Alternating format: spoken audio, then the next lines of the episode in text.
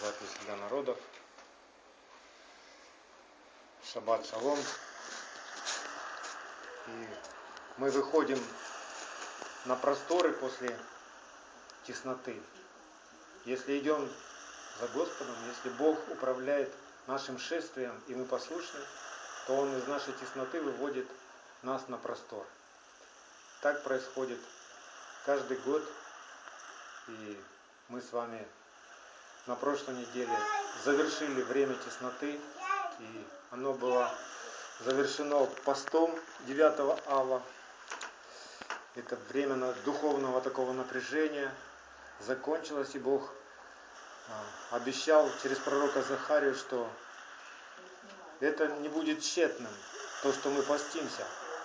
И Он сделает этот пост радостным торжеством. И Он откроет нам то, что было закрыто.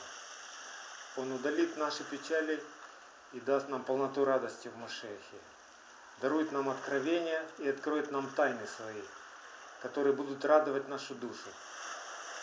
И то же самое происходит и в этой недельной главе. Мы знаем, что во вторе на эту недельную главу есть глава из книги пророка Исаия, где Бог призывает священников утешать народ Израиля. Исаия 40 глава с 1 по 5 стих. Утешайте, утешайте народ мой, говорит Бог ваш. Говорите к сердцу Иерусалима и возвещайте ему, что исполнилось время борьбы его, что за неправду его сделано удовлетворение. Ибо он от руки Господней принял вдвое за все грехи свои. Глаз вопиющего в пустыне. Приготовьте путь Господу. Прямыми сделайте в степи стези Богу нашему. Всякий дол да наполнится, и всякая гора и холм да понизится. Кривизны выпрямятся, и неровные пути сделаются гладкими. И явится слава Господня, и узрит это всякая плоть, ибо уста Господни изрекли это. Давайте сейчас, как священники прямо в духе, скажем каждый в сердца детей, в сердца тех наших близких, а, которые еще не посвятили себя Богу, которые еще не вступили в завет с Ним, как священники сейчас, чтобы они приготовили, да? Давайте произнесем это пророчество в их дух. Приготовьте путь Господу, прямыми сделайте в степи стези Богу нашему. Всякий ваш дол да наполнится, всякая ваша гора и холм да понизится, все ваши кривизны выпрямятся, все неровные пути сделаются гладкими, и явится слава Господня, и узрит это всякая плоть, ибо уста Господни изрекли это. Бог, с которым у нас теперь завет, Он есть любовь. И Он любит всякого человека, вне зависимости от его плотского происхождения. И Он не ищет и не желает смерти грешнику, смерти человеку, который делает беззаконие, но хочет, чтобы всякий человек услышал правду и обратился на пути Господни. Обратился от злых путей своих и встал на этот узкий путь к спасению своей души. И когда Бог призывает, и тот, кто откликается на этот призыв, тот, в чем сердце оживает страх Господень, тому человеку Бог начинает открывать свои тайны. Бог не будет открывать тайны человеку, который не боится и не трепещет перед Его Словом. Знаете, что и Карл Маркс, и Владимир Ленин, и Гитлер Адольф, они знали Библию. Вы знаете это? Они знали, что написано в Библии. Но у них не было страха Господнего. Поэтому они не понимали Библию и не знали тайны Господних и не могли спастись. Тайна Господня, боящимся Его, и завет свой Он открывает им. Это Псалом 24, 14. И мы сегодня с вами будем размышлять, каким образом происходит вот этот момент, как в нашем сердце появляется страх Господень. Что это такое? Как в нашем сердце а, оживает Слово Божье. Когда мы с вами просто читаем Слово Божье и не размышляем над ним, я уже сколько раз так пробовал и переживал, ничего не происходит. Ты просто прочитал. Ты не стал ни умнее, ни сильнее. Ты просто прочитал, что в Слове Божьем написано. И все. Закрыл книгу, и все как было, так все и есть. Но стоит тебе проявить ну, внимание какое-то, как бы заинтересованность, остановиться и поразмышлять над каким-то местом, то есть когда мы читаем внимательно, у нас появляется интерес. А это о чем? О чем ты, Господь, здесь говоришь? Причем тут я? Как это относится ко мне? И в этот момент, когда, ну это только Бог определяет, и ты сам, в этот момент как бы приготавливается атмосфера в сердце такая для того, чтобы слово ожило и пришло к тебе откровение. Знаете, это похоже вот, как мы едим хлеб. Ведь никто из нас, кушая, ну, желая кушать, не всовывает целую булку хлеба в себе в рот, и чтобы она, ну и ждет, чтобы она упала в желудок туда и растворилась, превратилась в энергию для тела. Ведь нет, так не происходит. Как мы кушаем хлеб? Мы берем небольшой кусочек, откусываем, и что мы потом делаем? Потом жуем его, измельчаем его, обволакивается все это слюной, попадает в наш желудок и становится нашей силой. Точно так же происходит со Словом Божьим. Если мы с вами уделим какое-то внимание маленькому кусочку, разжуем его, подумаем над ним, спросим у Бога, причем тут я, как это полезно мне, что ты здесь, Господь, хочешь показать, тогда у нас есть шанс, что это станет нашей силой. Это станет нашей плотью. Аминь. И вот сегодня мы с вами будем размышлять, почему Бог заповедал через пророка Исаия утешать народ после теснины. И что является утешением для нас? Что приносит нашей душе настоящий покой, шалом, Просто какие-то религиозные действия или что-то иное. Давид в 118-м псалме, он, Бог открыл ему эту тайну, и он понял, что является настоящим утешением для души. Плотской человек, земной, который не знает Бога, не знает Слова Божьего, не находится в завете с Ним. Чем утешается простой человек? Ну скажите, чем? ну, едой, чем-то материальным, да, там деньги, одежды какие-то там, машины там, дома, золото, серебро, что еще, музыка может быть, да, или друг хороший такой у него есть, что он может к нему прийти вместе, пол-литра оформить, и легче станет на душе там, или просто поплакаться. Ну, какая-то отрада, конечно, временная приходит. Иешуа, он так учил своих учеников. Он говорит, какая польза душе человека, если он приобретет весь мир, а душе своей повредит? Какая польза человеку? Знаете, что человек, если он будет использовать весь свой потенциал, а, научится всему, то он может приобрести весь мир. Простой земной человек. Представляете, какой потенциал у нас есть. Не просто приобрести несколько гектаров земли там, а весь мир приобрести. Не просто быть руководителем какого-либо бизнеса или завода, да, или партии какой-нибудь, или государство, а приобрести весь мир человек может. Но несмотря на это, может повредить своей душе. Значит, утешение для нашей души не в том, чтобы приобрести весь мир, а в чем-то другом. И Давид знал этот секрет. И в 118-м псалме, 92 стих, ну, не один такой стих у него есть. Но я хочу 92 прочитать. И вот что Давид поет. Если бы, не закон, если бы не закон твой был утешением моим, погиб бы я в бедствии моем. Давид понял, что для души отрада, настоящая отрада, не временная.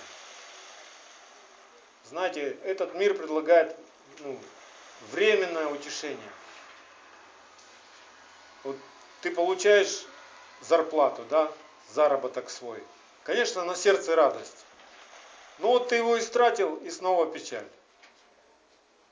Заработок – это истинное наслаждение. Это истинное утешение. Нет, это временное. Его нельзя назвать настоящим, вечным утешением. Вечным утешением для нас является наш Бог. И все, что Он говорит. Его закон, Его заповеди. В этом же псалме 143 и 144 стих.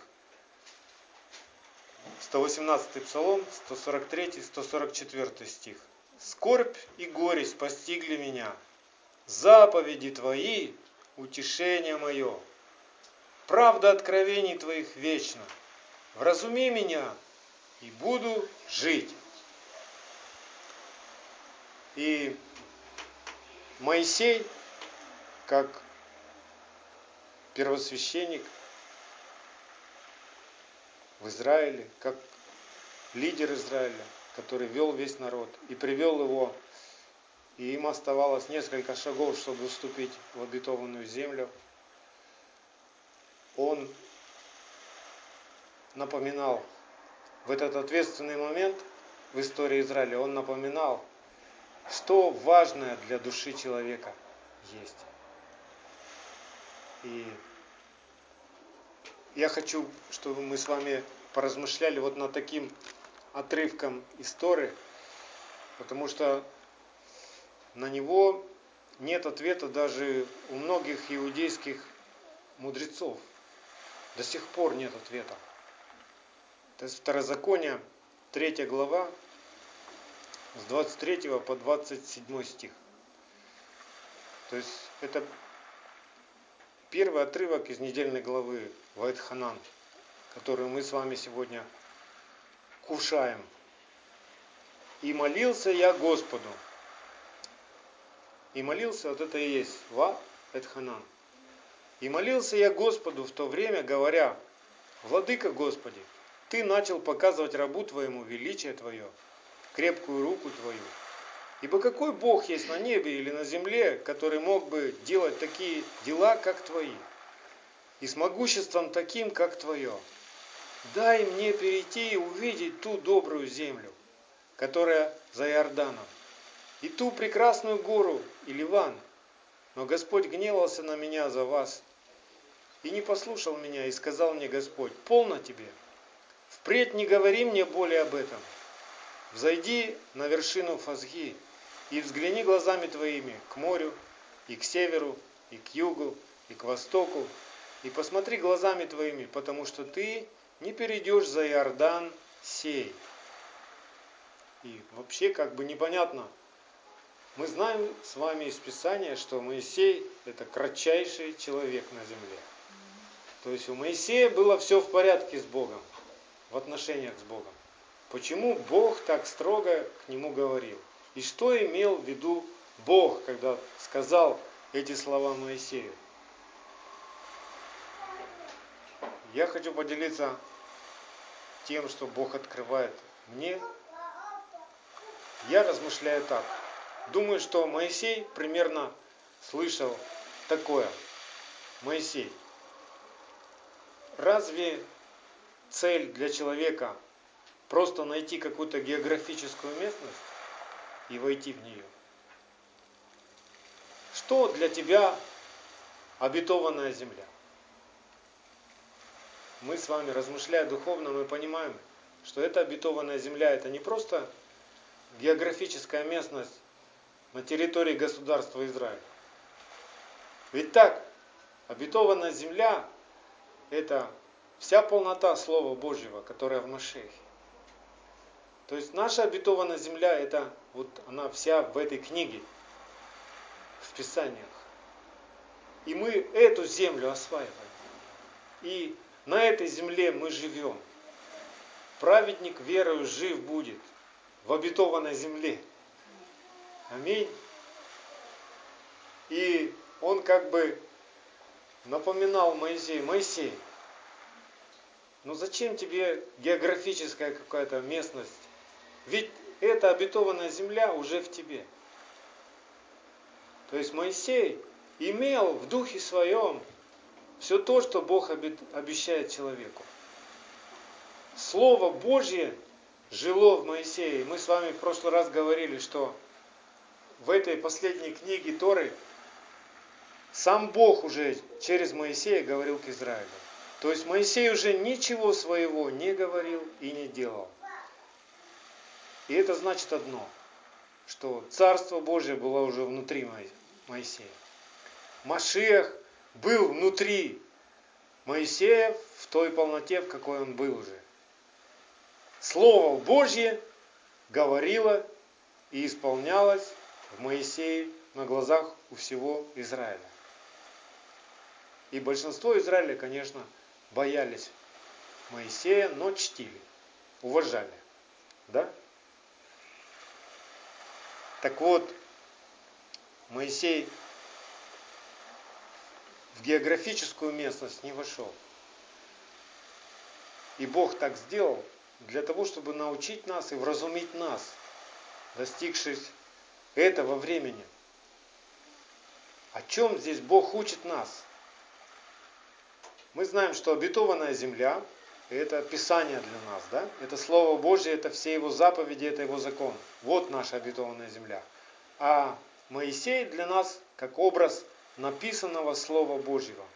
То есть написанная книга закона. Но скажите мне, достаточно ли человеку просто знать написанное Слово? Я знаю многих людей, которые знают, что написано в Писании, но живут по-своему.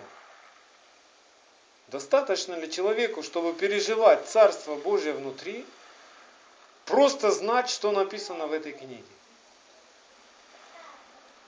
недостаточно. Человек переживает Царство Божье только если написанное Слово оживает в его сердце и становится его частью. То есть, когда Слово становится плотью. И, это действие называется Машех. Слово исполняется в сердце. Из сердца. Не просто наружно, чтобы показать другим.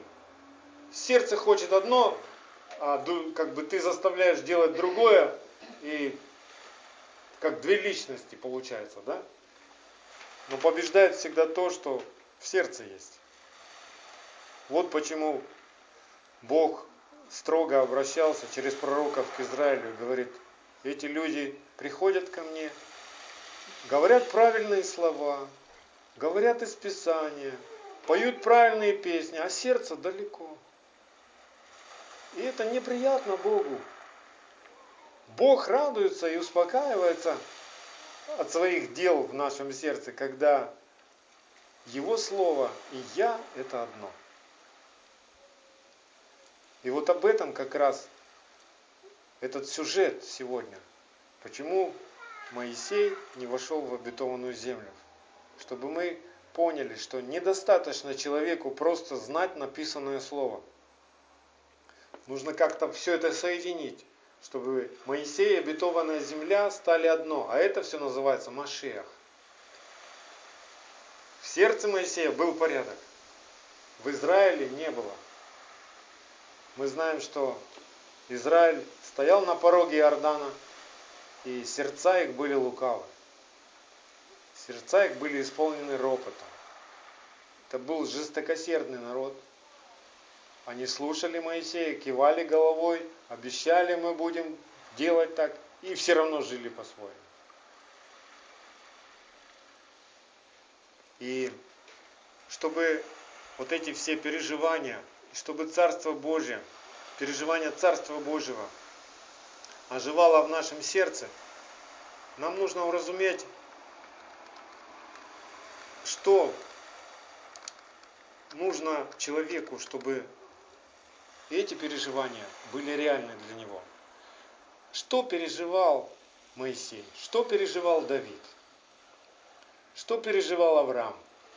Что переживал Иешуа на земле, как человек, вот он ходил? Страх Господень. Это как начало переживания Царства Божьего в тебе. С кем Бог имеет дело? С кем у него завет? На кого он презрит? на трепещущего перед словом его. То есть, когда ты не просто читаешь для галочки, ну, просто читаю, а ты стараешься понять, ты ищешь. То есть цель твоя не просто прочитать главу, а цель твоя понять что-то из этой главы. Чтобы какое-либо слово стало твоим откровением и силой. Вот какая цель должна у нас быть, когда мы с вами читаем Писание. Когда мы собираемся вместе, какая у нас цель? Не просто собраться вместе, чтобы потом всем рассказать, вы знаете, мы собираемся вместе. Приходите в нашу церковь. Наша цель, чтобы наше сердце изменилось, чтобы каждый, как меняется наше сердце? Через откровение от Бога. Мы должны быть охотники за откровениями. Жаждущие. Вот это и есть жаждущий. Когда я жажду, меня золото не отвлечет. Меня мясо не отвлечет. Мне надо вода. И пока я эту воду не выпью, я буду жаждущий. Точно так же и мы. Пока я не пойму, что мне Бог говорит, я не успокоюсь. Вот это называется жажда по Богу. Я ищу, я хочу иметь ответ. Если же я займу такую позицию, да у меня все нормально, как дела? Аллилуйя, все у тебя хорошо. Спрашиваешь, ну расскажи, что тебе Бог открыл на этой неделе. Нечего рассказать. Где делась жажда? Где потерялся аппетит? Что Бог в отпуск ушел? Почему Бог ничего не сказал тебе? Я думаю, не потому, что он онемел или сильно занят, а потому что что-то в моем сердце не так. Мне некогда, мое сердце может озабочено суетой какой-то, может религия какая-то. То есть я читаю для галочки, я прихожу в собрание просто для отметки. Я не ревную о том, что со мной происходит. Бог ревнует, что с тобой происходит. И Бог волнуется, сынок, ты слышишь меня? Сын, что для тебя мое слово? Что для тебя моя заповедь? Пустой звук? Мертвая буква? Что это для тебя? Или это Машех?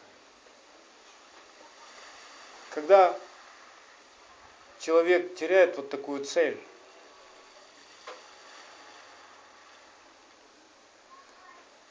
чем наше призвание, предназначение? Быть подобными образу Его. Когда мы эту цель и предназначение теряем, у нас да. просто жизнь превращается в суету. Да. Обыденная, ничего нового, никаких откровений, никаких изменений. Бог хочет все это потрясать и изменить. Потому что если это не изменится сейчас, мы можем потерять свое спасение, полученное даром и в день Господень, великий и страшный, можем услышать от Господа, я не знаю вас. Я просто не знаю вас. Скажите, какая проблема сейчас у Израиля, который вот на нынешний момент по Писанию ожесточен сердцем? Что за проблема у них? У них нет Торы? Есть. Они знают Тору лучше, чем мы сейчас с вами знаем. Какая же у них проблема? Они что не делают, не исполняют заповеди, не, не светят день субботний? Светят день субботний. У них даже на уровне государства это ну, принято. В шаббат не работают ни магазины, ни транспорт, ни, ни предприятия, ничего не работает. Представляете, как это? Как это надо организовать все в государстве, чтобы такое было? А у них это есть. Нам еще расти и расти до такого. В чем, что же за причина, что сердце у них ожесточено сейчас? Причина одна. Они не приняли пришедшего Машеха во плоти, который был в Иешуа, который расплатился за грехи каждого человека. И теперь Бог организовал для них проблему. Какая проблема? Что делать с грехами? Все согрешают, написано. И мы согрешаем, и иудеи согрешают, ортодоксальные иудеи согрешают. Нет человека на земле, который не согрешал бы. Но что делать с грехами? Потому что по закону я должен прийти в храм и быть, исповедать грехи и быть окропленным живой водой. И тогда прощаются мне грехи. Но храма теперь нет. Бог сделал так, что храм разрушен, жертвенника нет. И Бог теперь после жертвы Ишуа Машеха на Голговском кресте больше не принимает в жертву никаких животных. В иудейском храме тогда был ну, по закону Божьему когда приносились жертву животные, то на двери храма священники э, повязывали красную нить. И если эта нить становилась белой, это означало, что Бог принял жертву. Так вот, после жертвы Ишуа Машеха, сколько не пытались священники повесить красную нить и ожидая, что она станет белой, она не становилась больше белой. То есть Бог как бы отвергал жертвы животных, потому что Он принял лучшую жертву, вечную жертву, настоящую жертву за все, за все, за все, за все наши грехи. И если человек не верит в это, то Бог вот привел его в такую тесноту. Ну хорошо, не веришь, что это Машех расплатился за тебя, Ишуа, что тогда сейчас будешь делать? И они сейчас не знают, что делать с грехом. Храма нет. Животных Бог не принимает. Да и негде просто их принести в жертву. Что делать с грехами? Я стараюсь, я знаю все заповеди, я все делаю, но что делать с грехом?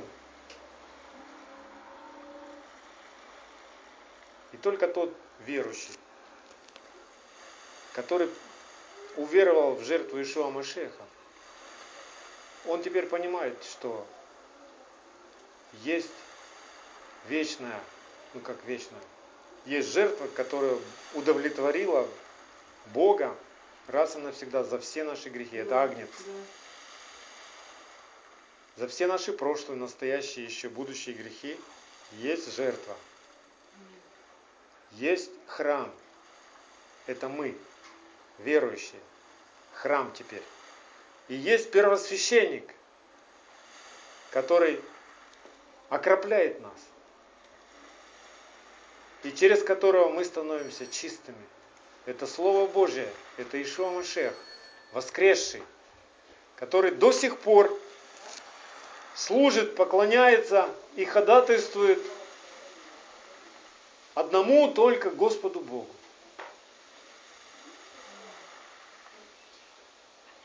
Когда мы все это с вами знаем, то мы можем переживать утешение для нашей души. Мы можем переживать с вами истинный, настоящий шалом, который все больше и больше приходит в наше сердце, в нашу душу, и через нас приходит в наши домы и в наш, к нашим детям. Так вот, трагедия большинства верующих сегодня в том, что однажды в IV веке а, на Никейском соборе родилось римское христианство, которое отвергло основания иудейской веры. Веры, однажды переданной святым. Взяли, отвергли и заменили истину ложью. Вместо субботы воскресенья, вместо праздников Господних своих праздники и вместо писаний книги Нового Завета, я говорю вместо, подчеркиваю, что вместо. То есть они говорят, что Ветхий Завет нам теперь не нужен. Я живу по Новому Завету и все. И это все проблема. И мы сегодня с вами поговорим о том, что напоминал Израилю и Моисей в конце своих дней на земле. Второзаконие, 4 глава, с 1 по 4 стих. Итак, Израиль, слушай, постановления и законы, которые я научаю вас исполнять, дабы вы были живы и пошли и наследовали ту землю, которую Господь Бог отцов ваших дает вам. Не прибавляйте к тому, что я заповедую вам, и не убавляйте от того, соблюдайте заповеди Господа Бога вашего. Вспомните, где еще об этом написано? В книге Откровений, 22 глава, 18-19 стих. Помните, как там? Иоанн слышал, что кто прибавит что-то к книге этой, или убавит что-то из нее, тот будет вычеркнут и не будет иметь участия в жизни вечной. Да? Которые глаза ваши видели все, что сделал Господь с Ваалфигором. Всякого человека, последующего Ваалфигору, истребил Господь Бог твой из среды тебя. А вы, прилепившиеся к Господу Богу вашему, живы все до ныне. Что значит прилепившиеся к Господу? Что это значит? Это значит всем сердцем. Это значит то, что Бог говорит, это да и аминь, и без всяких комментариев, и без всяких а, сомнений. Одно. Слово Божье и я одно. Вот это называется ты прилепился. Сердцем к сердцу. Да. Исполняя именно не потому, что, ну, как для галочки, чтобы другие видели, а потому что ты любишь это. Потому что ты понимаешь, что в этом жизнь для тебя. Что этим ты жив. И этим, ну, ты имеешь завет с Богом. Это свято для тебя. И ты уже, ну как, для тебя страшно уже не исполнять так, потому что это дико для тебя будет. А что сегодня, ну, чему сегодня большинство людей научено – Несмотря на то, что они называют себя христианами, большинство людей сегодня еще радуется свободе от закона Бога. И они говорят, мы свободны. Во Христе нам закон не нужен. То есть люди обольщены, обмануты совершенно. Как можно быть человеку свободным и спокойным душой, если ты приступаешь к заповеди Бога? Если тебе закон Бога не нужен. Такой человек ведь в конце, в день Господень, может услышать от Господа, я не знаю тебя. Отойди от меня. Ты жил по-своему. Ты делал беззаконие. А ты говорил, тебе не нужен закон? Значит, ты говорил, это беззаконие теперь. Беззаконие. Я живу в беззаконии. То есть во грехе человек свободен, душа человека свободна, когда она свободна от беззакония. От чего пришел спасти Иешуа Машех, Израиль? От чего? от грехов их, написано, спасти от грехов их, от беззаконий их Господь нас спасает. Когда я свободен от греха, вот это настоящая свобода. Потому что за грех следует наказание и смерть. Мы страдаем от чего?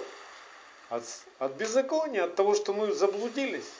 Пошли своими путями и начинаем страдать телом, начинаем страдать душой. Нас грабят, враги нападают на нас, нас теснят. И это для души неспокойно, это не шалом. А вот когда я живу для правды, вот это шалом. Те, кто делают правду, те переживают шалом. Поэтому Бог призывает нас в свободу от беззакония, а не в свободу от закона заповеди. Аминь. И то, что в IV веке римская церковь отвергла, на самом деле это было основанием для утешения души, основанием для спасения – это основание иудейской веры к спасению, которой жил Авраам и шел путем земным.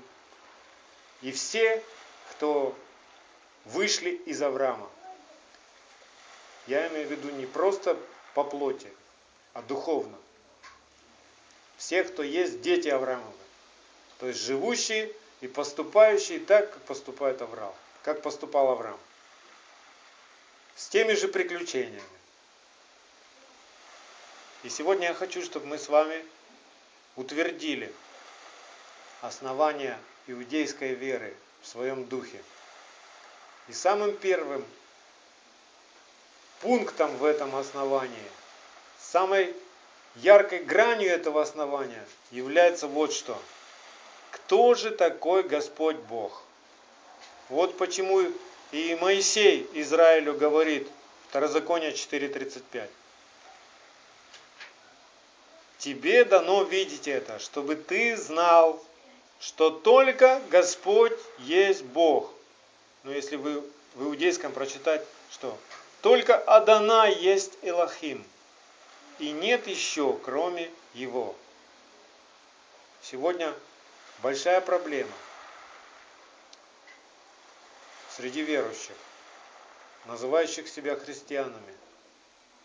Даже это является проблемой даже для тех, кто называет себя и считает себя мессианскими верующими. И у кого символом собрания является не крестик, а звезда Давида, да? Даже такие верующие почему-то в молитвах обращаются и к Отцу, и к Иисусу, и к Святому Духу, и благословляют во имя Отца и Сына и Святого Духа. Чего никто из праведников, приведенных в пример в Писании, не делал. Никто из пророков так не делал. Ишуа так не молился, показывая нам пример.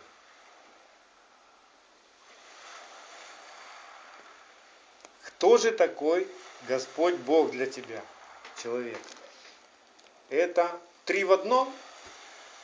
Или это один единственный?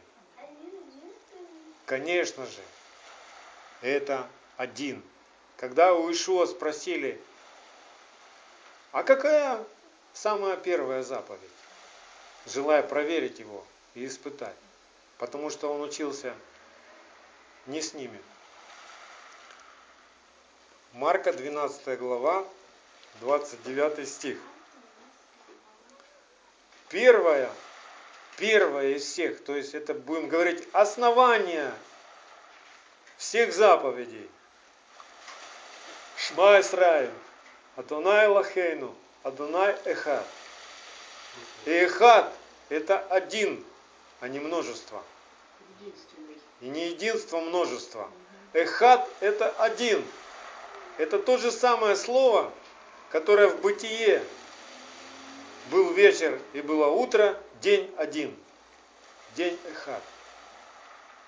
Очень много я слышал таких объяснений, что Бог, Он проявляется в разных качествах, и что можно к Нему обращаться, если ты молишься к Иисусу, если ты молишься к Духу Святому, если ты молишься к Отцу, это все равно один Бог. Но это, я вам скажу, ложь. Это лукавство. Объясню по-простому. Христианином считается человек, в сердце которого ожил и обитает Христос. Так? И Ишуа так учил. Прибудьте во мне, и я в вас. Так? Как же тогда, если в сердце твоем ожил Христос, как же Христос будет молиться Христу? Что он сам с собой будет разговаривать? Если в моем сердце теперь возродился Иешуа, духом, да, Иешуа Машех, как же он теперь сам с собой что ли будет разговаривать? Или же, если человек начинает молиться к Иисусу Христу, получается, что внутри него нет Иисуса Христа. Внутри у него нет Ишуа Машеха, поэтому он, как человек, приходит и говорит, Иисус, к тебе молюсь. Это все неправда, и это все не то, чему учил Машех. Машех говорит, прибудьте во мне, я в вас прибуду. И когда я в вас, то я вместе с вами кому молюсь? К Отцу. Не к Духу Святому, к Отцу молюсь. Когда ученики Просили его, научи нас молиться. Как он учил молиться? Молитесь же так. Отче наш, сущий на небесах. Не Дух Святой приди. Отче наш, сущий на небесах. Не Иисус к тебе молюсь. Отче наш, сущий на небесах. Это основание. Если это основание убрать, получится дом на песке.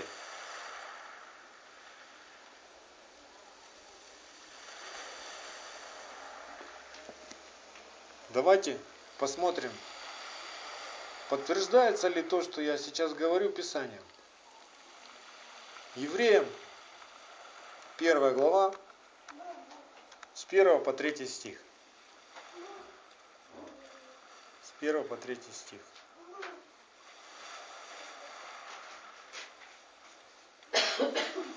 Бог, многократно и многообразно говоривший и издревле отцам в пророках. В ком Бог говорил?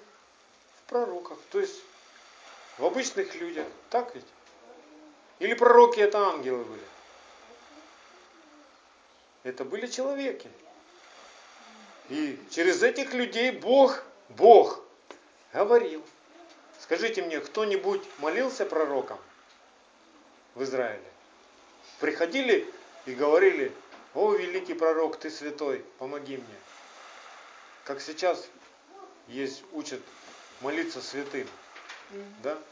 Молятся угодникам, Николаю угоднику молятся, еще там кому-то молятся. Деве Марии молятся. Иисусу молятся, как бы объясняя, ну что, с Иисусом легче договориться, чем с Отцом. А Но это смешно. А он потом, типа, выслушав тебя, пойдет к Отцу и попросит, все это произошло из-за того, что основание того, что Бог один, выбросили. И начали строить свои основания. В принципе, по сути, Вавилонскую башню. Итак, говоривший издревле отцам в пророках, в последние дни сии говорил нам в Сыне – Бог говорил в Сыне. Сын – человек, которого поставил наследником всего, через которого, здесь тоже, если ты не знаешь оснований, ты можешь не понять. Но ты знаешь, что Ишуа Машех – это исполненное Слово Божье, поэтому через которого написано, как через Слово Свое и веки сотворил. Этот, будучи сияние славы и образ, он образ ипостаси его, Бога в смысле, да? И держа все словом силы, а вот здесь римская опечаточка такая. В оригинале нету своей. В оригинале силы его стоит. Поэтому силы своей зачеркните. Этого в оригинале нету. Можете проверить в построчном греческом переводе. Даже в греческом этого нет. Это уже нам так перевели. Образ ипостаси его, и держа все словом силы его, совершив собой очищение грехов наших, восел одесную престола величия на высоте. Если ты не знаешь основания иудейской веры, тебе, человеку очень трудно понять, о чем писали апостолы. Потому что,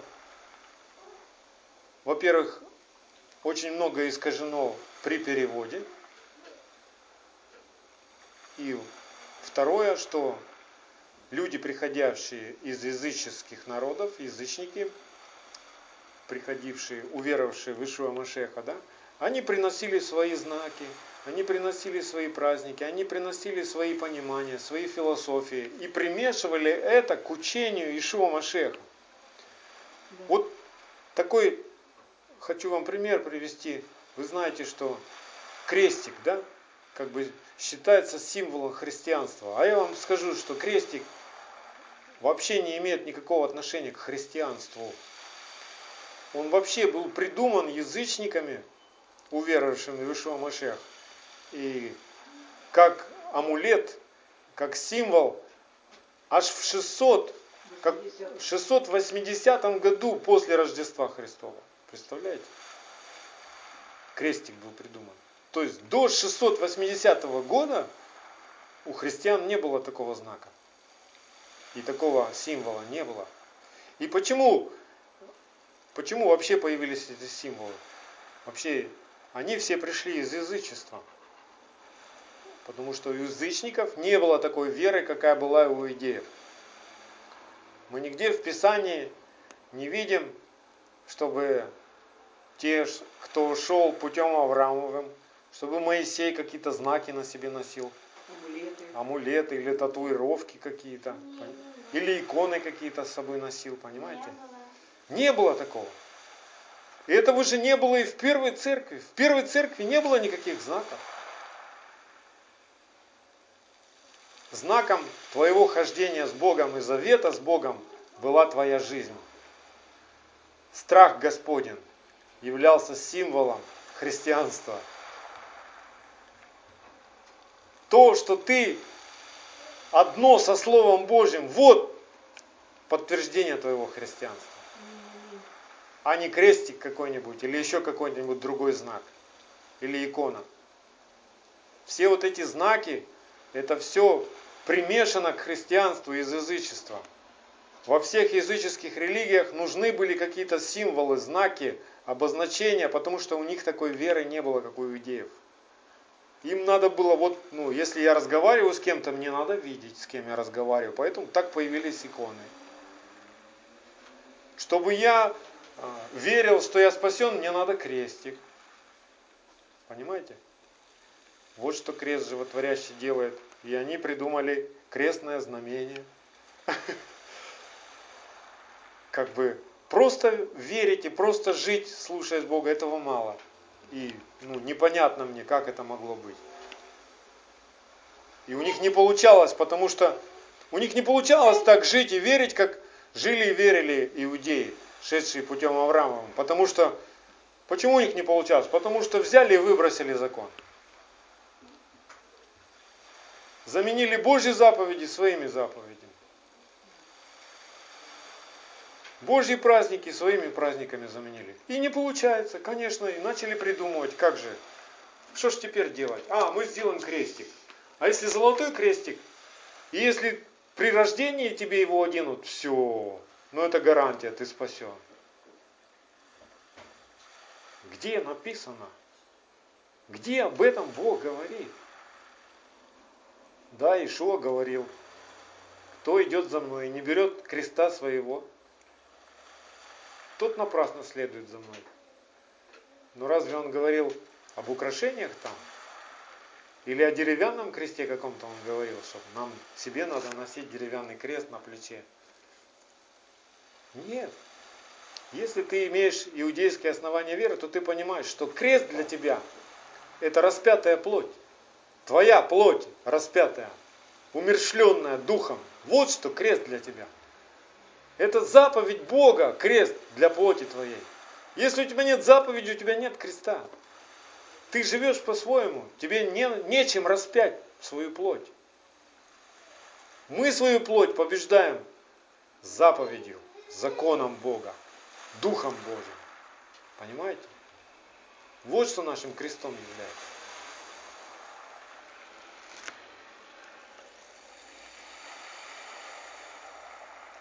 Очень много, если ты не знаешь иудейских оснований веры, то человек запутывается в посланиях Нового Завета, потому что греческие переводчики по указанию римской церкви а, много искажений внесли. Вот я вам сейчас прочитал одно из искажений, что силы не своей, а силы его, да, послание евреям.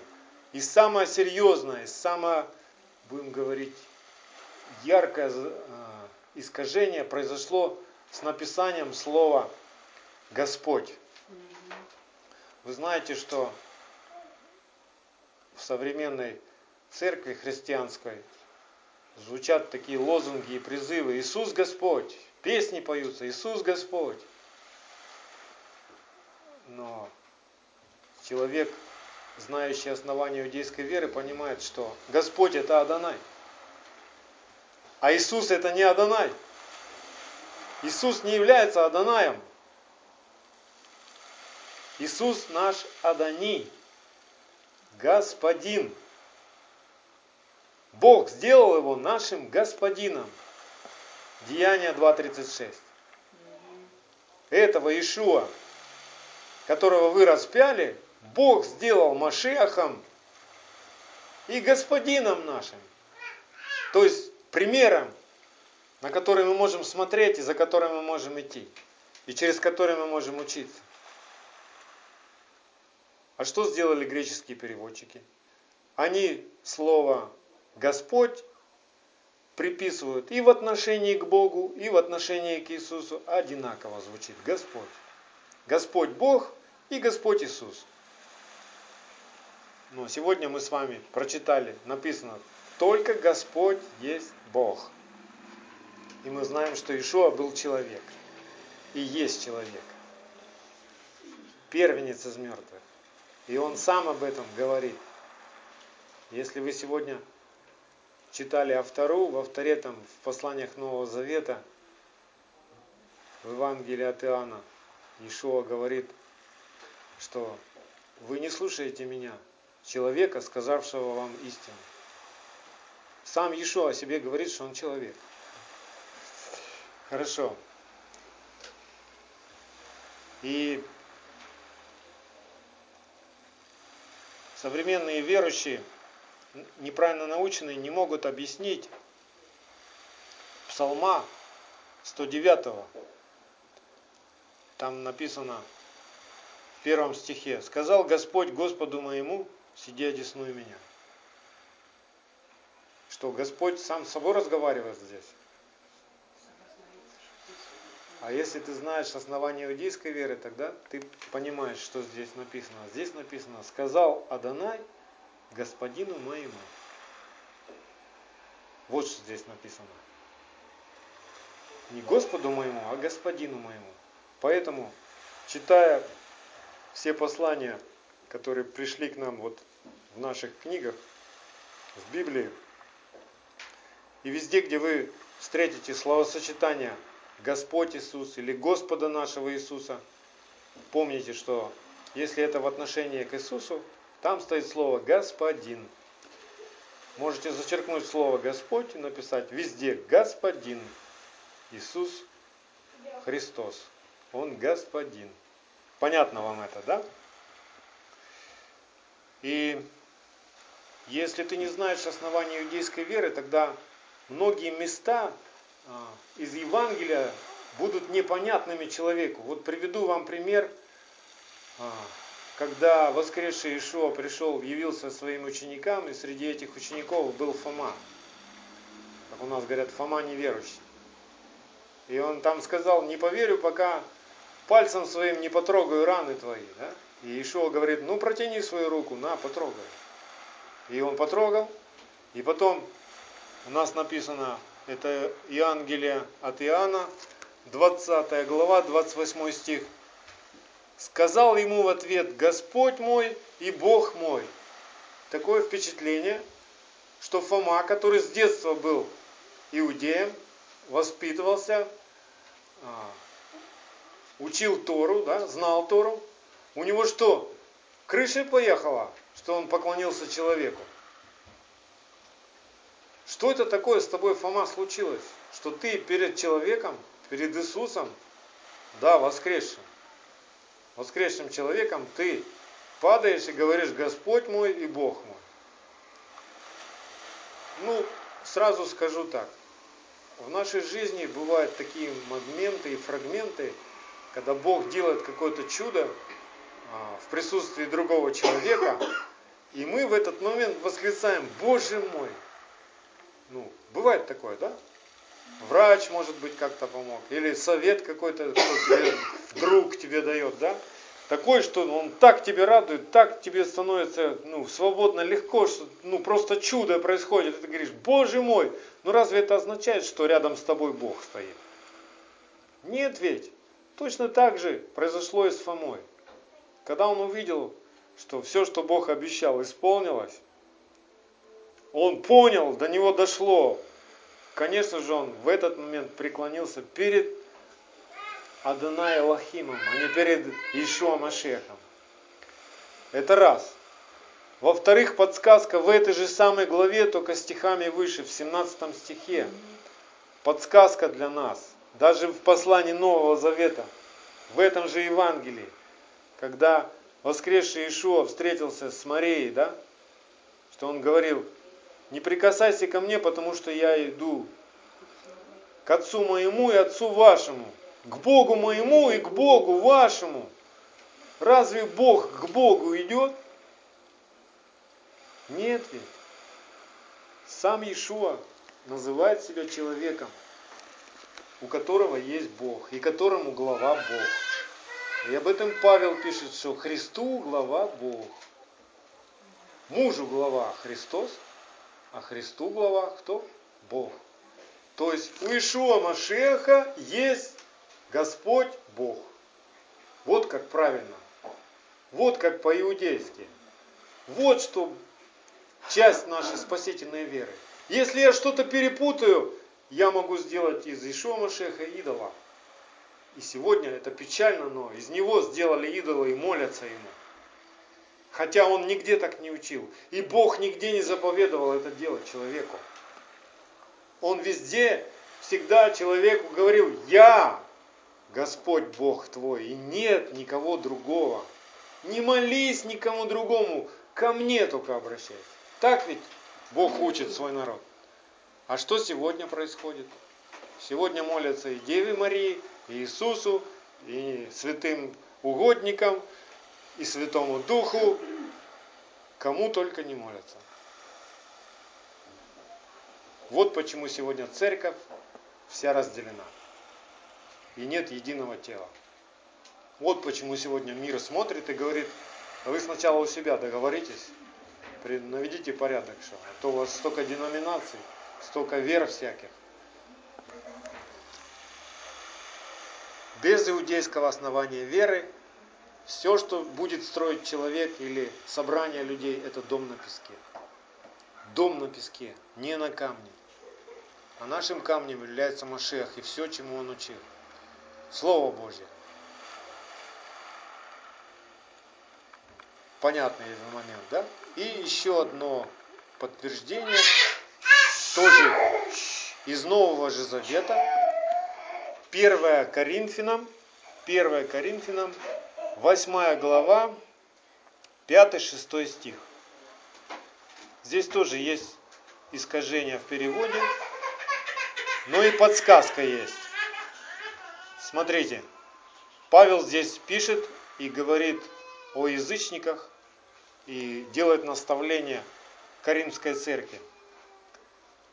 Ибо хотя и есть так называемые боги, или на небе, или на земле, так как есть много богов, имеется в виду языческих, и Господ много, подчеркните себе, Господ много, да? Но у нас один Бог Отец, из которого все и мы для Него, и один Господин, правильно. А у нас там написано один Господь. То есть нарушается смысл стиха даже. Потому что Господь много, один Господь у нас, Господин, да? Поняли теперь? Здесь тоже такое искажение. У нас один Бог и один Господин. Это у них много богов и много господ, а у нас один. Понятно теперь, да? А теперь еще истина, которая ну, разрушает христианский, ну я имею в виду римское христианство, лозунг такой. Знаете, даже ну и мы, мы тоже были неправильно научены, и мы пели такую песню Иисус царь царей, Иисус Бог богов. Была такая у нас песня, теперь мы ее не поем, потому что это неправильная песня. Царь царей не Иисус, Царь царей Адонай, Элохим. И это написано в послании к Тимофею, в первом послании Тимофею апостол Павел пишет, назидая Тимофея, 6 глава, с 13 по 16 стих. Внимательно только читать надо, и все ну, перед глазами. Раньше мы читали и не видели это, и не понимали. Смотрите, что там написано. Перед Богом все животворящим, это первая личность, да? И перед Ишуа Машехом, это вторая личность, который засвидетельствовал перед Понтием Пилатом доброе исповедание. Завещеваю тебе соблюсти заповедь чисто, неукоризненно, даже до явления, ну точно здесь не Господа, а Господина нашего Ишуа Машеха. А вот тут, внимание, которое это явление – в свое время откроет. Кто откроет? Дальше написано, кто откроет? Блаженный и единый, сильный, царь царствующих и Господь господствующих, единый, имеющий бессмертие. А мы знаем, что Ишуа умирал. И Бог его воскресил. То есть это не про Ишуа. Этот, о ком здесь говорится, имеет бессмертие. То есть он никогда не умирал. Как сегодня многие научные верующие. Бог за меня умер. Как это Бог умер? А кто же его тогда воскресил? Если Бог умер, кто же его воскресит тогда? Бог не может умереть. Он единый, единый, имеющий бессмертие. То есть смерть никогда не может его одолеть. Понимаете? Дальше который обитает в неприступном свете, которого никто из человеков не видел и видеть не может. А Ишуа Машеха видели? видели. А его видеть никто не может из человеков. Значит, это не про Ишуа Машех. Значит, не Ишуа Машех, Господь господствующий. И царь, царь над царями. Царь над царями. Адонай Элохейн. Вы поняли, да? Ему честь и держава вечная. Аминь. Ясно теперь момент. То есть это все мы с вами разобрали самую главную грань иудейских оснований веры ко спасению. И много таких мест есть, просто у нас время ограничено. Вторая грань иудейских оснований веры, мы должны четко понимать, кто является народом Божьим. Конкретно кто? Тем народом, которому Бог открывает свои тайны, и с которым у Бога завет вечный. Скажите, у Бога есть завет с народом Украины? или с народом России, или с народом Америки. Нету, нигде мы в Писании этого не находим. Мы находим в Писании, что у Бога завет только с народом Израиля. И это основание веры к спасению. Это основание. Убери это основание, и твое спасение будет под вопросом. Под большим вопросом будет твое спасение. Давайте исследуем Писание. Исход 3.10. Исход 3.10. Итак, пойди, я пошлю тебя к фараону и выведи из Египта народ мой. Бог говорит, народ мой, сынов Израилевых. Так, первое, кто является народом его? Сыны Израилевы. Дальше смотрим. Тот же исход, 4 глава, 22 стих. И скажи фараону, так говорит Адонай, Израиль есть сын мой, первенец мой. Ясно, кто сын Бога, да? Израиль. Дальше, в исходе, тоже в этой же книге, 5 глава, 3 стих. Они сказали, Бог евреев призвал нас. Отпусти нас в пустыню на три дня, пути принести жертву Господу Богу нашему, чтобы Он не поразил нас язвой или мечом. Чей Бог? Бог евреев. Раньше мы тоже пели неправильную песню. Иисус, Иисус, и ты Бог Украины. Нету Бога Украины. Есть Бог Израилев. И Украина может спастись через этого Бога и стать частью его народа Израиля. Вот такой путь спасения. Все.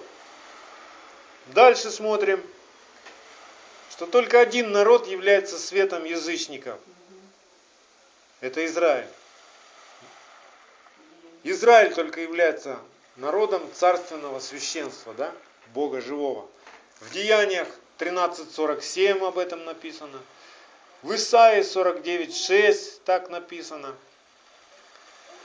И Павел еще подчеркивает в Римлянах 9.4, нет, в Римлянах 2, 28, 29 сначала. Римлянам 2, 28, 29. Кто, кто такой истинный иудей? Это не тот, кто просто родился от другого иудея, а тот, кто внутренне такой. Тот, кто сердцем исполняет заповеди Бога Израиля. Сегодня очень многие гордятся тем, что они произошли по плоти, а, и в паспорте у них написано иудей или еврей, да? И гордятся этим, и типа все, у меня уже спасение, типа это решенный вопрос. Ничего еще не решенный, потому что в глазах Божьих иудей тот, кто внутренне таков, а не наружно, а не по паспорту. Бог смотрит, какой ты в сердце иудей. Ходишь ли ты путем Авраама? Принимаешь ли ты Машеха, как Агнца, в жертву за все твои грехи? Или ты считаешь его проходимцем, самозванцем, лжепророком?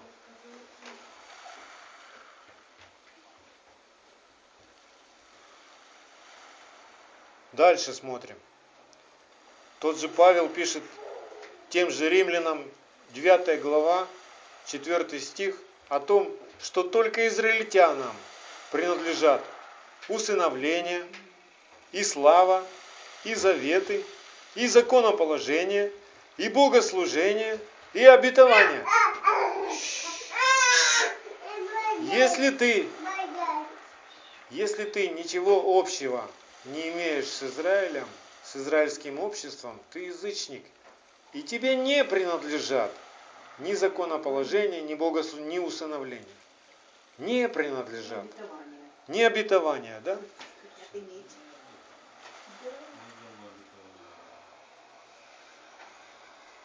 Об этом Павел же тот пишет в Ефесянам во второй главе 11-12 стих.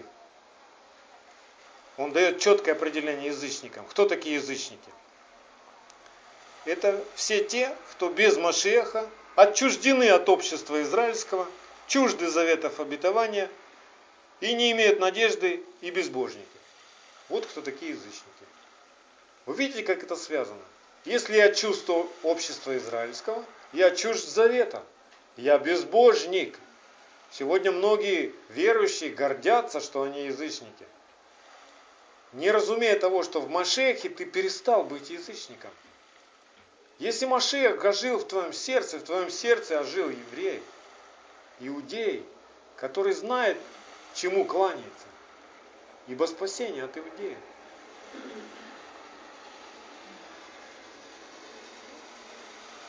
И еще в послании евреям 8.10 написано в подтверждение тому, что написано в Иезекииле, вот завет, который завещеваю Дому Израилеву. Какому дому? Израилеву, только Израилеву. После тех дней, говорит Господь, вложу законы мои в мысли их и напишу их на сердцах их, и буду их Богом, а они будут моим народом. Бог не заключает завет ни с Америкой, ни с Россией, ни с Украиной. У него один завет с Машехом. И тот, кто веровал в Машеха, вступает в завет с Богом и становится его народом, Израилем. Вот так все просто. И вот так все сложно. Для многих это сегодня проблема. Многие сегодня пропитаны антисемитским духом, и им стыдно говорить о еврействе, им стыдно а, считать себя частью народа Израиля. Они гордятся тем, что они украинцы, они гордятся тем, что они американцы или русские. Не этим нам гордиться надо и хвастаться. Хвалящийся, хвались Господом, Богом Израилевым. Вот чем нам надо хвалиться. Если я чувствую общество израильского, я вообще вне завета. Я в иллюзии нахожусь. Я в обмане и в обольщении нахожусь. Меня неправильно научили.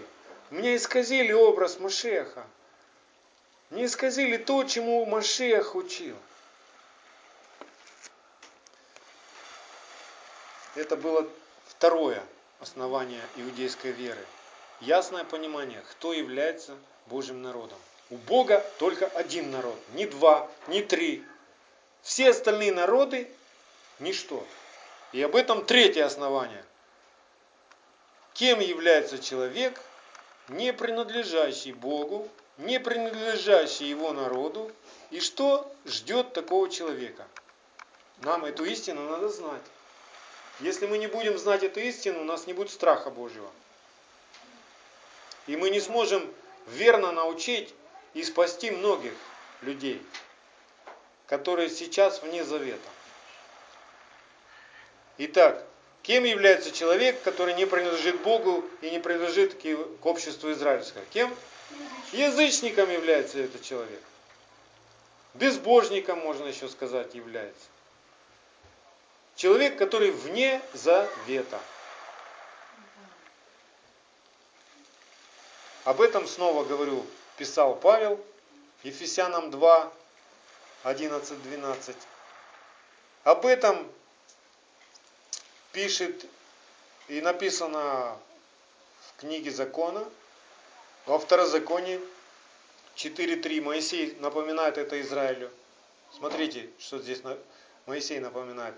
Глаза ваши видели все, что сделал Господь с Валфигором. Всякого человека, последовавшего Валфигору, истребил Господь Бог твой из среды тебя.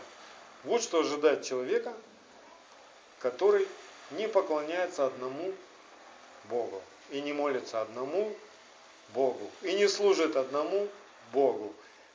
И не находится в завете с этим Богом. Его ждет истребление, если не изменит своего решения. Истребление – это не просто ай-яй-яй, а ну когда я тебе полыхну по тем местам, откель ноги растут. Истребление – это полное истребление. Ты вычеркиваешься из книги жизни – ты, душа твоя забирается, и ты попадаешь в преисподнюю, мучения и страдания. Вот что такое истребление называется. Нет у тебя больше. Никто тебя больше не видит. Из тех, кто с Богом. Исайя 40.17. Все народы пред ним как ничто, менее ничтожества и пустоты считаются у него. Бог любит народ Украины? Да. Он хочет, чтобы он был спасен? Да. Что надо народу Украины для этого делать? Ему, ему надо стать частью Израиля. Все. Если ты останешься украинцем, по сердцу, да, и у тебя будет украинский Бог, а не Бог Израиля, то в глазах Бога ты ничто. Ты никто и ничто. Да?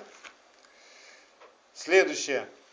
Иеремия тоже об этом плачет. Пророк Иеремия, 16 глава, 19 стих.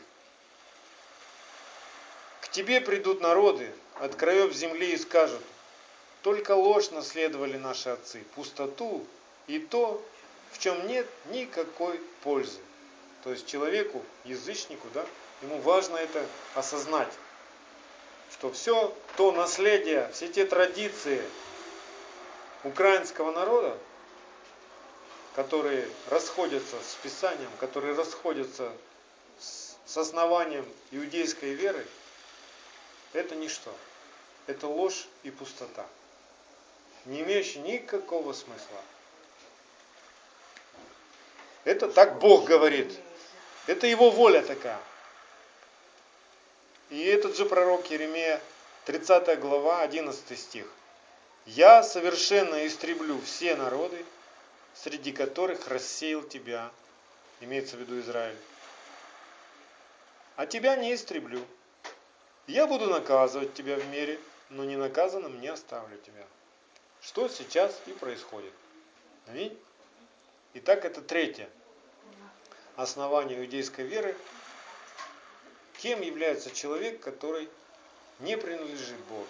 Мы должны, как священники, четко знать что это, такой человек язычник. И его надо спасать. И четвертое основание. Как же можно спастись человеку из языческих народов? Как можно спастись язычнику? Павел пишет, что Израиль спасется. И только Израиль спасется. А остальные как? Что делать остальным? Второзаконие 4 глава, 5-8 стих. То есть такому человеку нужно осознать вот что. О чем Моисей говорит. Вот я научил вас постановлениям и законам, как повелел мне Господь Бог мой, дабы вы так поступали в той земле, в которую вы вступаете, чтобы овладеть ею. И так храните и исполняйте их. Ибо в этом мудрость ваша и разум ваш – перед глазами народов, которые, услышав о всех сих постановлениях, скажут, только этот великий народ есть народ мудрый и разумный. Ибо если какой великий народ, которому боги его были бы столь близки, как близок к нам Господь Бог наш, когда не призовем его – и если какой великий народ, у которого были бы такие справедливые постановления и законы, как весь закон сей, который я предлагаю вам сегодня. То есть если человек, увидев, услышав, скажет так, что да, один закон будет у всех. И это самый лучший закон. И в этом жизнь. И только этот Бог спасает. Только в Боге Израиля спасение мое. Только тогда у человека появляется шанс спастись, свою душу. Вот почему Иешуа говорил языческой женщине, самарянке, Иоанна 4,22. Вы не знаете, чему кланяетесь, а мы знаем, чему кланяемся, ибо спасение от иудеев. И теперь эти же слова мы можем говорить всем тем, кто гордится своим язычеством. Я ж язычник. А мы можем сказать, ты не знаешь, чему ты кланяешься. А мы знаем, ибо спасение от иудеев. Потому что теперь мы с вами иудеи по вере. Не по крови и плоти, а по вере мы с вами иудеи сегодня. В Машехе. Потому что он иудей. И Бог наш, Бог евреев. Бог Израиля. Аминь. И Бог об этом сразу говорил, и в исходе. Ко всем народам Он тогда говорил. Не только к Израилю, потому что представители всех 70 народов слышали это. Исход 12.49. Исход 12.49. Один закон да будет и для природного жителя, и для пришельца, поселившегося между вами. Язычник не может совершить Песах и остаться язычником. Понимаете? Песах мог совершить только тот, кто прилепился и стал одно с народом Израиля. Язычнику запрещается совершать Песах. То есть это, даже если он это сделает, это не, не зачтется и, не, и ну, не работает. Это духовный закон, вы понимаете? Это духовный закон. Это не просто потому, что, а что, меня нельзя этот праздник праздновать, я вот язычник. Пока ты не поймешь, что это праздник народа Божьего, и что это заповедал Бог Израиля, который любит тебя и хочет, чтобы ты спасся, и чтобы стал один народ, чтобы был один Бог, одно учение, одна вера, один дух, одно крещение – если ты этого не поймешь, ты не спасешься. Это будут все игрушки. Это все будет просто религиозный обряд. И спасение не совершается. Еремея 12, 16, 17. Бог говорит здесь о язычниках. Если они научатся путям народа моего, чтобы клясться именем моим, жив Господь, как они научили мой народ мой клясться валом, то водворятся среди народа моего. Если же не послушаются, то я искореню и совершенно истреблю такой народ. Итак, если народ какой-либо на земле не научится ходить путями народа Израиля, Бог говорит здесь, я совершенно истреблю этот народ. Справедливо? Да. Справедливо. Потому что Бог хочет, чтобы был один народ. Потому что все вот это разобщение разных народов произошло из-за греха, из-за беззакония. Почему сейчас много народов на земле? Из-за беззакония. Брат восстал на брата. А я хочу жить по-своему, а не по-твоему.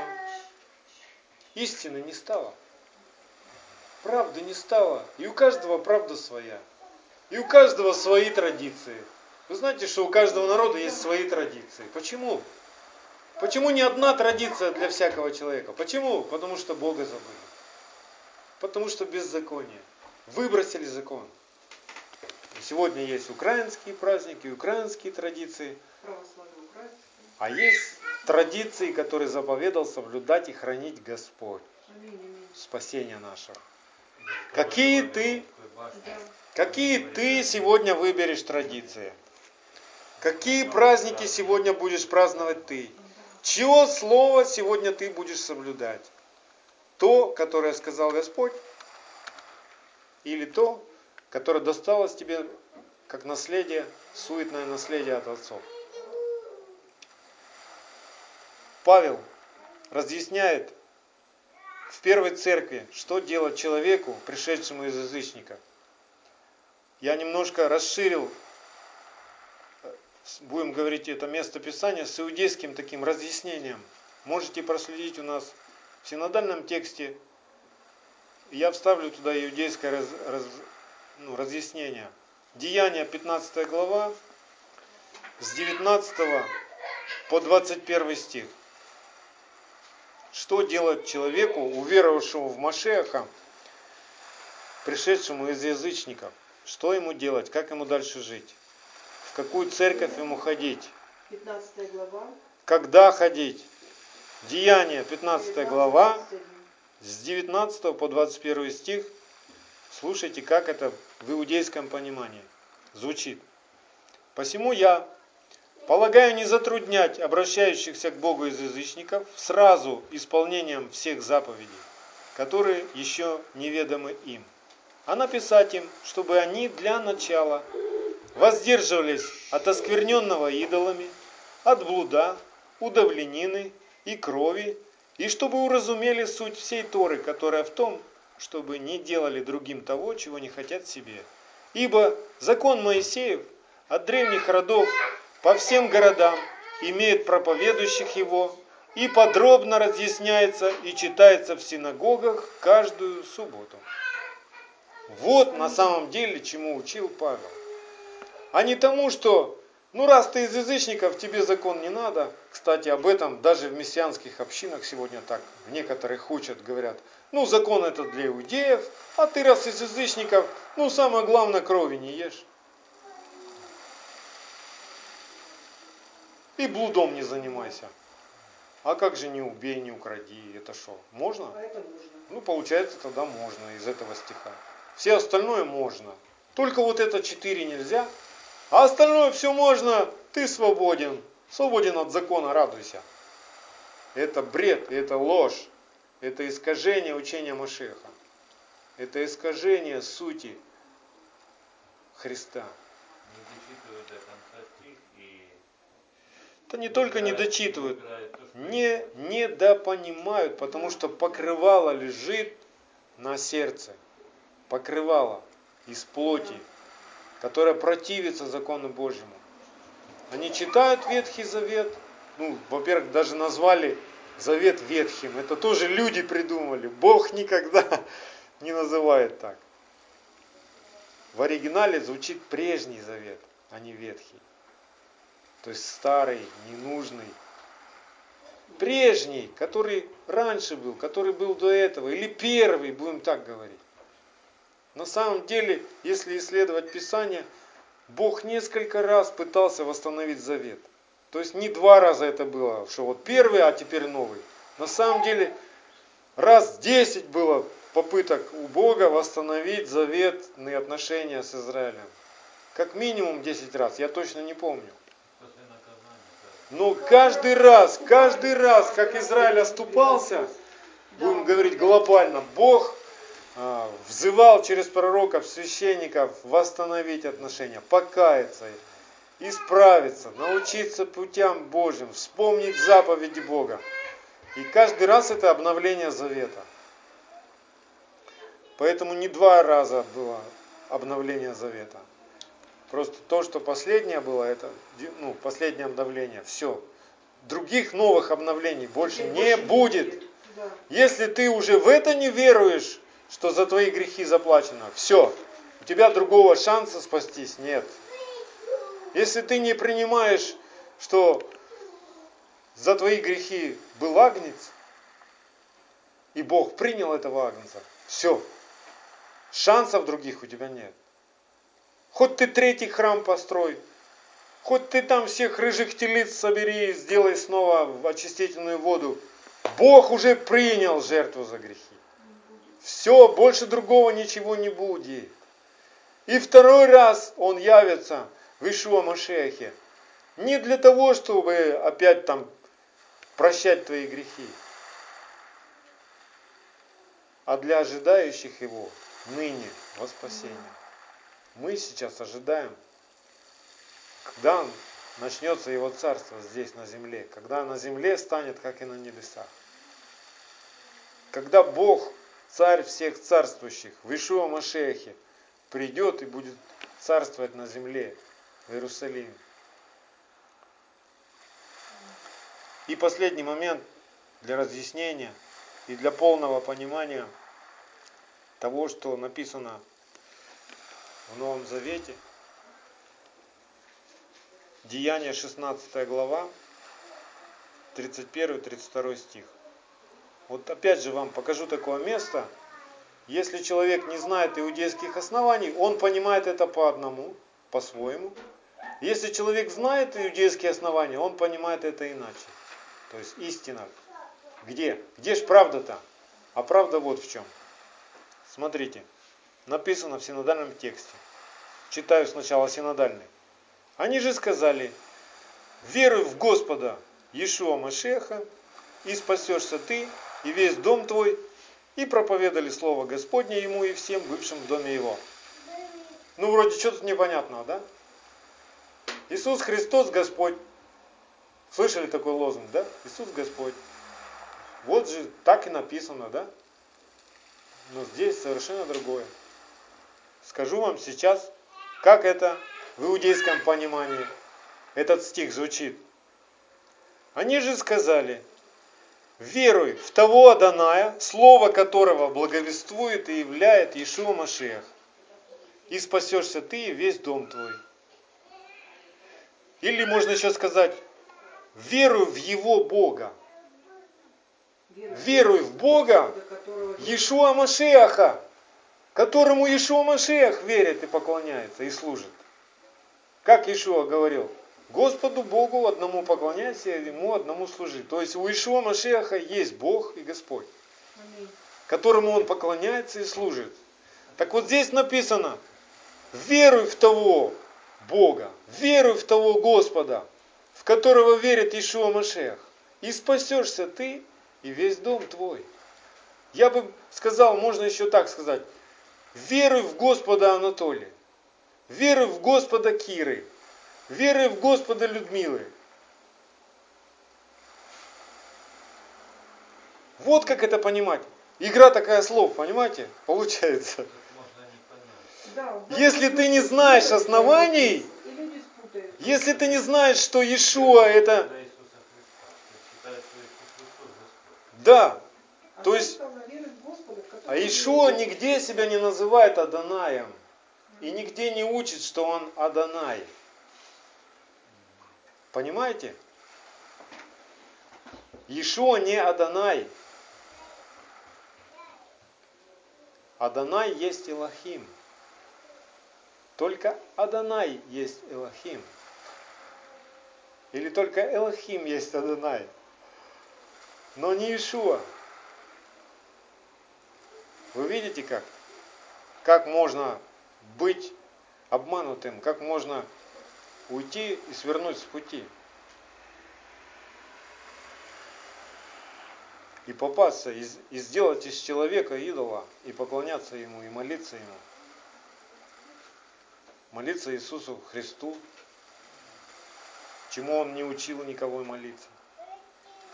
Молиться Духу Святому, молиться Деве Марии, молиться святым, Николаю Угоднику молиться – Кому там еще молятся? Христиане. Богоматери. Да?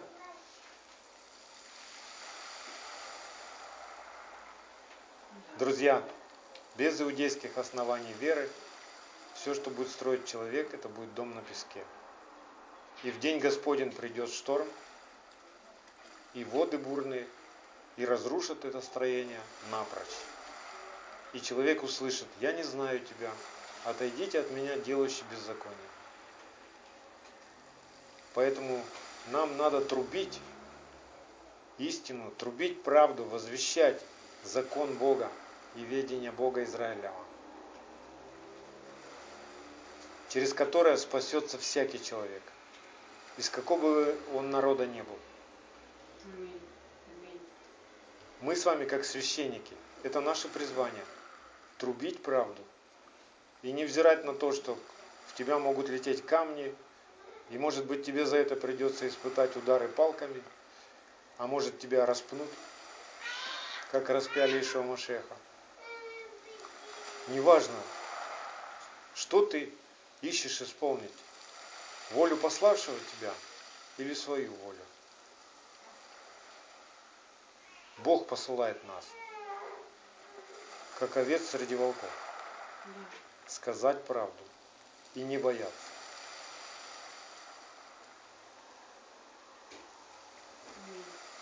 Чтобы мы были носителями Его Слова, не искаженного, не поврежденного. И ничего от себя не делали и не говорили. Тогда придет спасение. Я люблю Украину. И я хочу, чтобы этот народ, все эти люди драгоценные, соседи мои, всех, кого я знаю на Украине, чтобы каждый человек спасся. Очень хочу. Но у Бога только один план и один вариант спасения для всякого человека. Чтобы человек признал закон Бога признал, что у Бога один народ, и стал частью этого народа, исполняющего закон Бога Израиля. Аминь. Только так душа человека спасается от греха, от беззакония. Да благословит нас всех Всевышний. Аминь.